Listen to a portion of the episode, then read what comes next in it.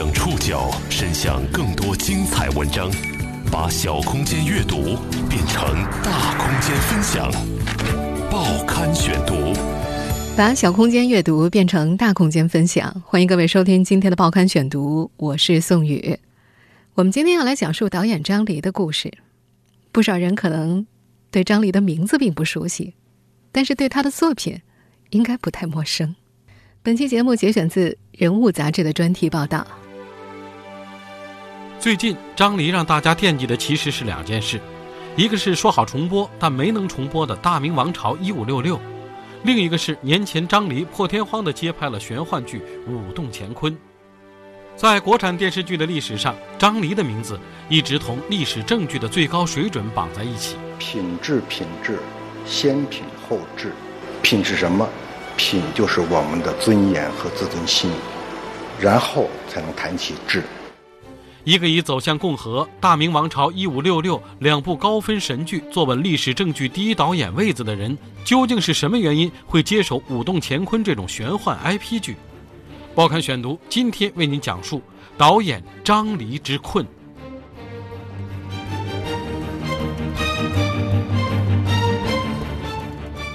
都说。他是戏骨，这个“骨”字，在我的心里，是一名演员敬重艺术、敬重观众、敬重生命的风骨。我们今天在节目开场听到的这段录音，出自二月底上海 SMG 所举办的二零一七中国电视剧品质盛典颁奖礼，由胡歌牵头，全场演员集体向老戏骨李雪健致敬。他就是我们敬爱的李雪健老师。向来谦逊的李雪健缓缓地从座位上站起来，两次说道：“你们不要夸我，这回我是冲张黎来的。”台下的张黎坐在李雪健的后排，躬身致意。张黎比李雪健小三岁，看上去却比李雪健年轻很多。他个子不高，精瘦，寸头。戒烟戒了几年了，嘴里一直嚼着一种含尼古丁的口香糖，看起来根本不像已经六十岁的人。在那天的舞台上，李雪健作为颁奖嘉宾，给张黎颁了奖。我当刚刚当演员的时候就知道一句话：影视作品是导演艺术。今天我也是为了这个导演而来的。这个导演是谁？因为少帅，张黎拿了个年度导演。站在台上，他也没感谢这个，感谢那个，而是讲到了电视剧的品质。我觉得品质，品质，先品后质。首先要有品，品是什么？品就是我们的尊严和自尊心，然后才能谈起质。谢谢。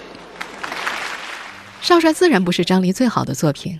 出席颁奖礼很大一部分原因，主要是还主办方人情。他之前的两部剧《走向共和》《大明王朝一五六六》分别在豆瓣上获得了九点六分和九点五分，这是所有国内外电视剧当中的前两名。可是由于流行度不足，张黎被认为是一个声名远远被大众低估的导演。刘文武是电视剧《走向共和》的出品人。这个火爆脾气的老朋友，对于如今市面上各种颁奖礼，很是嗤之以鼻。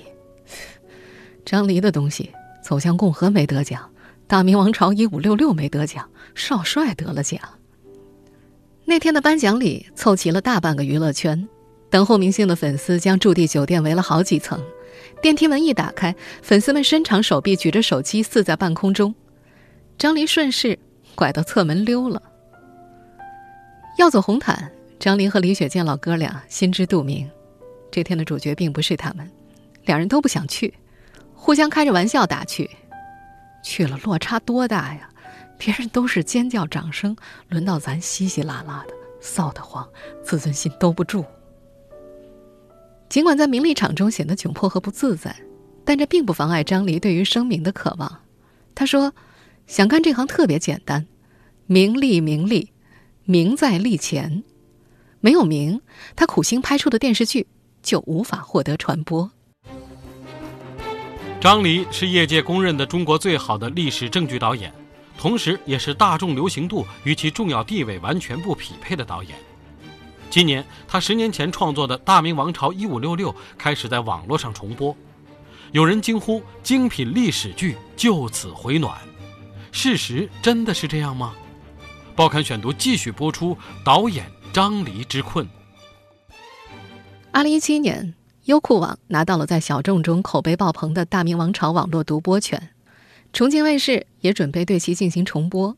剧中演员之一王劲松激动地连写了两篇文章，回忆十年前创作这部剧时的安静和专注。他写道：“拍摄是安静的，安静的吓人。所有人进入摄影棚都会踮着脚尖走路。有一次忘记了是谁来摄影棚探班。”总觉得不对，以为找错了。后来将信将疑地推开了摄影棚的大门，惊呆了。近两百人的团队，各个部门正在工作着，竟然没有动静，没有声音。因为那时候工作是神圣的，大家在维护的其实是职业尊严。剧组没有不通读剧本的人。某临时演员在现场紧张，可能是没见过这么认真的队伍，结果拍摄时老是忘记台词。站在他身边给他托板的灯光组师傅终于忍不住了，就用湖南话给他提词，提的竟然是一字不差。所以很多演员在现场是不拿剧本的，你也看不见剧本上有没有画杠杠，因为该画的都画在心里了。《大明王朝》中海瑞的饰演者黄志忠介绍，为了更加贴合海瑞清瘦刚直的形象，他苹果和酸奶连着吃了五个月，十二天内。瘦了十九斤，天天跑一万米，跑到最后人都开始打摆子了。这是张黎独特的塑造人物的方式，他愿意逼出演员的生物性。在他看来，饥饿使人清醒，饿得浑身都不行了，脑子反应机敏，眼睛都是亮的。同样，他也会让走向共和里演袁世凯的孙淳增肥，三个月吃胖了三十斤，每天两个副导演盯着孙淳吃鸡汤面条。胖到后来，张黎看到孙淳下楼都已经懒懒的了，成了袁世凯那个慵懒的状态有了。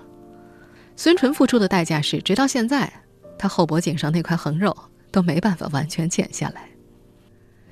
在今天，这样的剧组几乎是无法复现的。大明王朝把故事选在了嘉靖皇帝的最后五年，贪腐横行，民不聊生。一心想着修道成仙的嘉靖躲在暗处，掌控着整个帝国的运行。海瑞的出现，打破了平衡，他一意孤行地向最高皇权发起了挑战。张黎在二零一二年的一档访谈当中说：“我记得当时我们对大明王朝有一个界定嘛，一个权力的最高者，跟一个道德的准则的最高者，他们之间的对撞，东西是吧？就嘉靖跟海瑞这种关系，是吧？”而二零零一年播出的《走向共和》所截取的，则是一八九四年甲午战争到一九一六年袁世凯复辟失败中间二十多年波澜壮阔的历史。帝国暮年，大厦将倾，亦正亦邪的统治者，救亡图存的民族精英，近代史上的关键人物悉数登场，共同寻找这个国家的出路和答案：民主与共和。仅从剧情简介，人们就不难发现张黎的志趣。在互联网未普及之前，那代知识分子的理想是把电视作为公民理性批判争论的公共空间，而张黎的理想则是以历史剧作为桥梁，启发观众的思考。但是上述两部剧命都不好。报刊选读继续播出导演张黎之困。《大明王朝》首播在湖南台。至今仍有观众揶揄：“你绝对想象不到，这么牛的制作精良的历史证据是湖南台拍的。”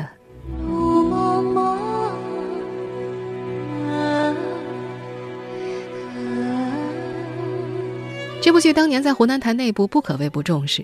我们现在听到的是《大明王朝》的片尾曲，是由时任台长欧阳长林专门填的词，演唱者是谭晶。歌词中有这么一句。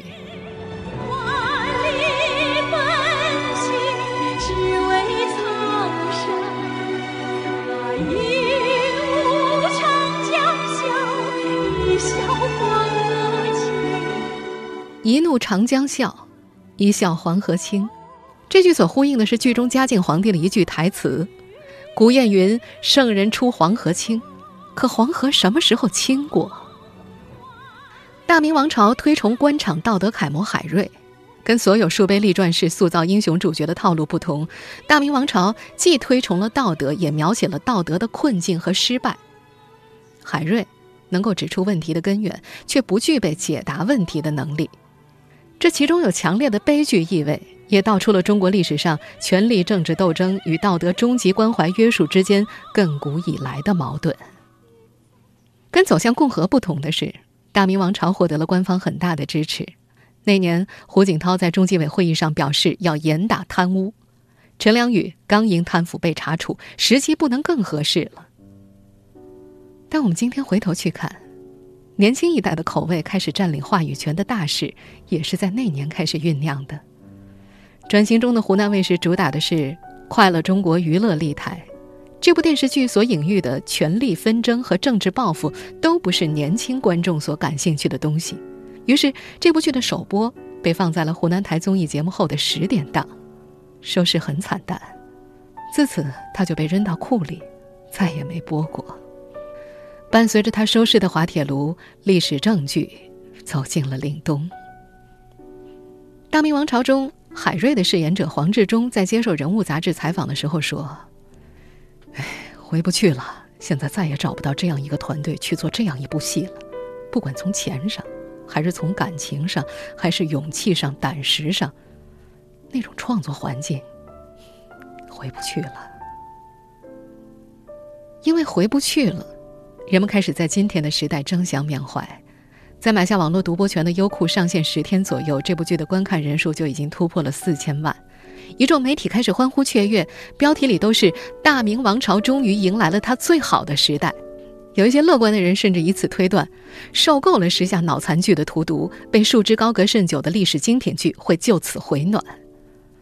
但是到了重庆卫视约定重播的二月二十五号，这部在观众心中可以碾压《纸牌屋》的剧作，还是没能出现在电视屏幕之上。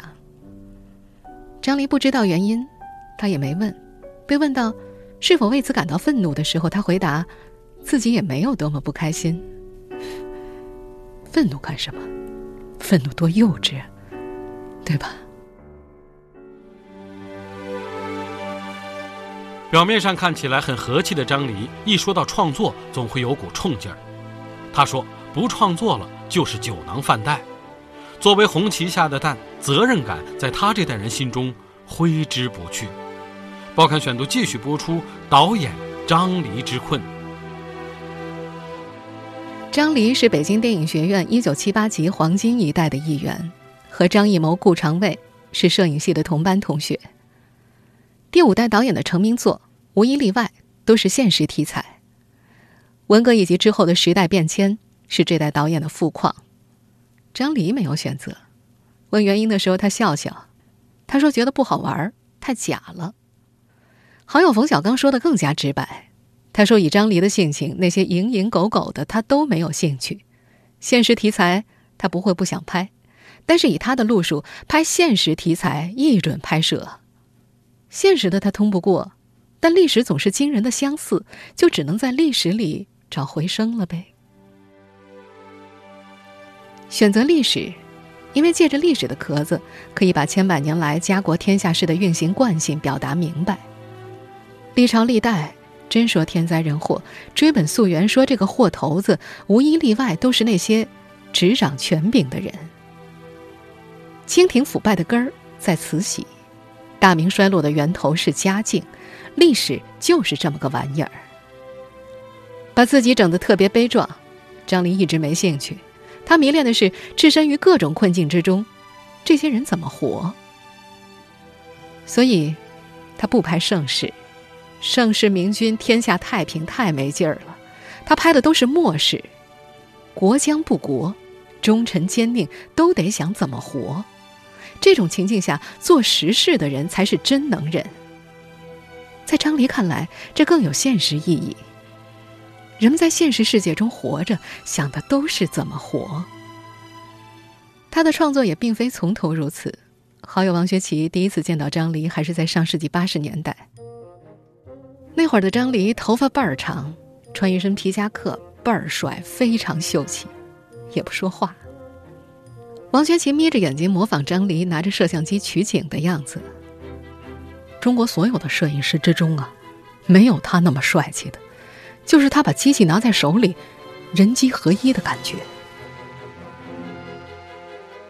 摄影师时期，离开雷锋的日子，横空出世这类根正苗红的影片，张黎并没有多大志趣。虽然后者还让他拿到了那年的金鸡奖。同叶大鹰合作的《红樱桃》《红色恋人》，做出了试图展现革命历史中人性化色彩的努力。这开始趋近他的胃口。此后，商业电影的大幕拉开了。从两千年的一声叹息到二零零六年的夜宴，张黎长进了冯小刚的四部电影，参与了冯氏商业电影帝国的崛起。不过，革命浪漫主义电影和商业喜剧最终都没能让他产生归依感。他真正爆发在历史题材的电视剧。冯小刚在说到张黎转型的时候说：“他要拍的那些东西啊，都很厚重，篇幅大，一个电影也装不下。”另外一个原因是以文载道，冯小刚说到了名，张黎做出自己想做的东西，做出品质，投资人找来赚钱赚名声，张黎在意的是这个名。拍完冯小刚的大腕之后，张黎把全部精力都投入到《走向共和》之中。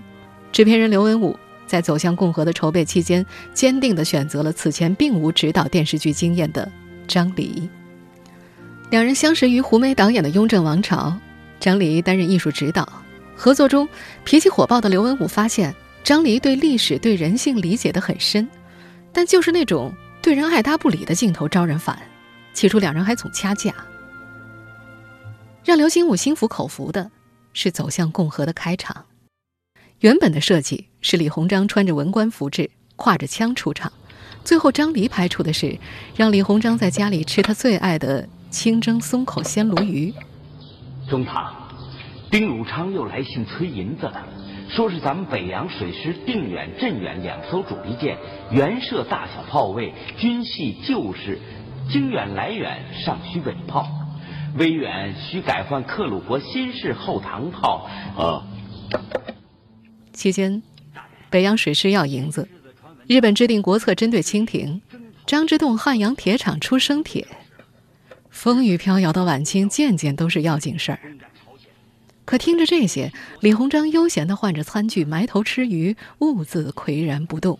可是款项，老爷，老爷。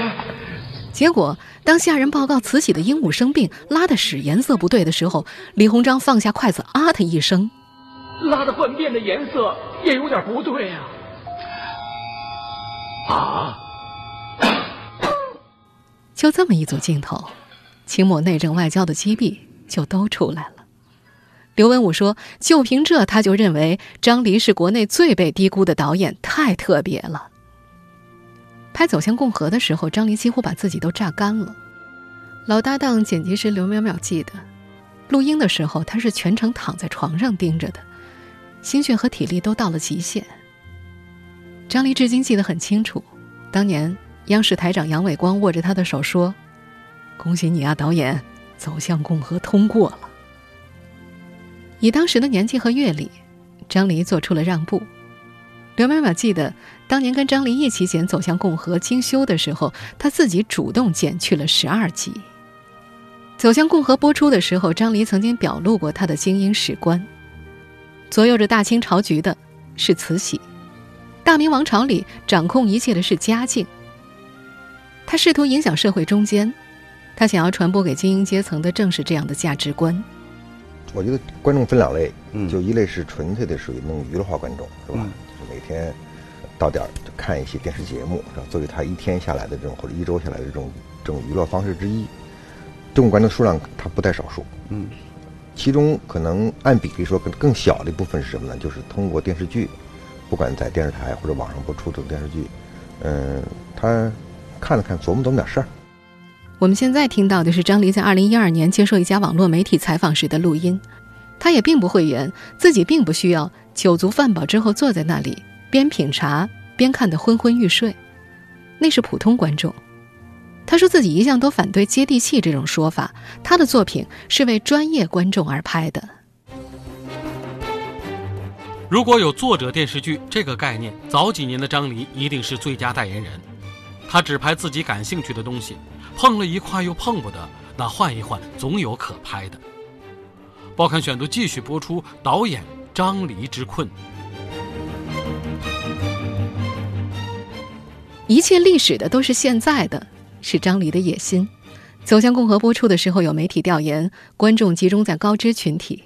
那时候张黎很高兴，他希望自己的作品能够影响社会中间。《大明王朝一五六六》同样在知识分子群体中引发追捧，人们在张黎的镜头里看到了一个制度的山穷水尽。张黎借海瑞刚直的形象抒发知识分子的理想：正君道，明臣直。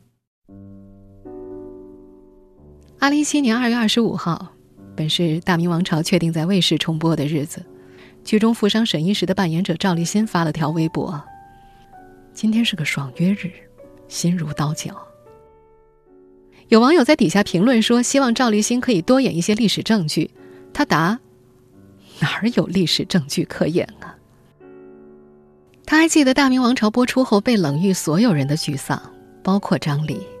但是当时大家也都清楚，时代的拐点到了，历史剧慢慢失去了市场。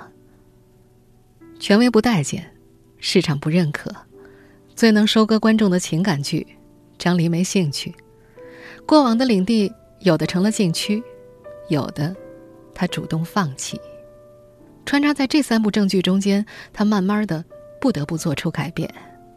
那前后几年，他先后拍了《人间正道是沧桑》《圣天门口》《九年》《辛亥革命》等作品。除了《人间正道是沧桑》之外，其余的都反响平平。他以往所擅长的宏大叙事没了用武之地，特别是《辛亥革命》这部献礼片。被老朋友刘文武生生的嫁给了投资方，结果完全聊不到一块儿去。从剧本到执行，对方想的是怎么不出乱子，牺牲掉电影的叙事结构都可以。张黎想的是，怎么通过这个题材建立诗意和美感，让影片中的人物变得有血肉。刘文武至今对这个事儿耿耿于怀，觉得自己对张黎不仗义。按捺不住脾气的他，中间无法忍受不干了，苍蝇丢给张黎吃。最终拍出的是观众们眼中。最不张黎的一部片子。我可以负责任的告诉你，黎叔很生气，后果很严重。这个片段出自冯小刚的电影《天下无贼》，很多人都知道这是冯小刚跟摄影兼好友张黎开的一个玩笑。张黎天性严格，总爱生气，冯小刚干脆就把黎叔用进了电影。但是到了今天。黎叔已经越来越不愿意生气了。冯小刚不爽了，喝喝酒，哭一顿，在微博上骂骂人，发泄一下，情绪就过去了。张黎笑冯小刚幼稚。张黎身边的人几乎没有见过他情绪失控的时候，跳起脚来骂审查，一副被迫害者的样子，他不屑一顾。张黎自己开玩笑：“历史剧拍多了，就知道其实全部都是套路。”最近张黎总让大家惦记的其实是两件事，一是说好重播但没能重播的《大明王朝》，另一个是年前他破天荒的接拍了玄幻剧《舞动乾坤》。人们疑惑，浓眉大眼的黎叔怎么也叛变了呢？报刊选读继续播出，导演张黎之困。面对各种疑惑，张黎的回答是：好玩儿，玄幻只是一个壳。他想做的是通过作品完成同年轻人的对话。如今的张黎呢，偶尔会承担一下心理咨询师的角色。早两年，文章拧巴想不开，他身上有特别孩子气的一面。张黎觉得该拉小伙子一把。那时所有人都反对文章演少帅，但是张黎坚持没文章不拍。在今年二月底，二零一七中国电视剧品质盛典上，张黎这样说。没有江一涛的剧本不拍，没有雪健老师的老帅不拍，没有文章的少帅不拍。当时镜头扫向了文章，人们发现他在强忍着眼泪。还有一次，胡歌找张黎聊，黎叔，我现在会感到害怕，突然有了这么多财富名气，我不知道自己能做什么。因为这份自省，张黎觉得胡歌一定会走得更远。年轻一辈会跟张黎分享困惑，他骨子里的那个责任感又冒了出来。年轻的时候往历史里去抓挠，承接的是祖先和父辈。如今年纪慢慢大了，他开始琢磨，能够给年轻一代做点什么呢？他做出了个让众人惊讶的举动，接拍了玄幻剧《舞动乾坤》。这部由网络小说改编的玄幻题材电视剧，讲述了一个少年在遇到各种艰难困苦之后如何成长，也就是大众熟悉的 IP 剧讲某司逆袭的故事。张黎说：“这是他主动接触到的剧本。虽然在人们的固有印象里，‘张黎’两个字好像应该是这种题材的对抗者，但张黎却说，固有印象是别人的事情，他喜欢好玩的事，有时候反观众期盼就是一种好玩的事情。”他还说，作为创作者，与同业对抗是无意义的，与自己对抗才是有意义的。选择一种不同的类型来尝试，其实是和过去的自己对抗。老朋友刘文武相信，以张黎的功底，他肯定会拍出不一样的东西。但是他也很无奈的调侃老朋友：“清朝不行，明朝不行，这回弄了个不存在的时代，总该没人管了吧？”在接受《人物》杂志采访的时候，张黎也承认自己可能会失败。对于接拍玄幻剧自降身价的评价，黎叔则回答：“艺术形式并无高下之分，历史剧和玄幻剧都是影视剧的一种，每个剧种都有它的高峰和低谷。问题是，在每一种创作尝试中，你如何对自己的创作进行定位？如果是为了钱，或其他与创作无关的原因。”接受某一种类型那是不对的。如果是想挑战一种新生事物，或者挑战自己的创新能力，任何尝试就都是有意义的。他说他不愿被人贴上一张固定的标签，现在只是做了自己想做的事情，并不存在所谓的自降身价。他也不害怕有黑点，没有黑点就显不出白来。他还自嘲自己脸上就有个大黑点。他也不认为自己是叛徒。他说，并没有背叛自己的原则。他还说，背叛别人的原则，这事儿我干的太多了。那不是背叛，说不定正是我与别人不一样的地方。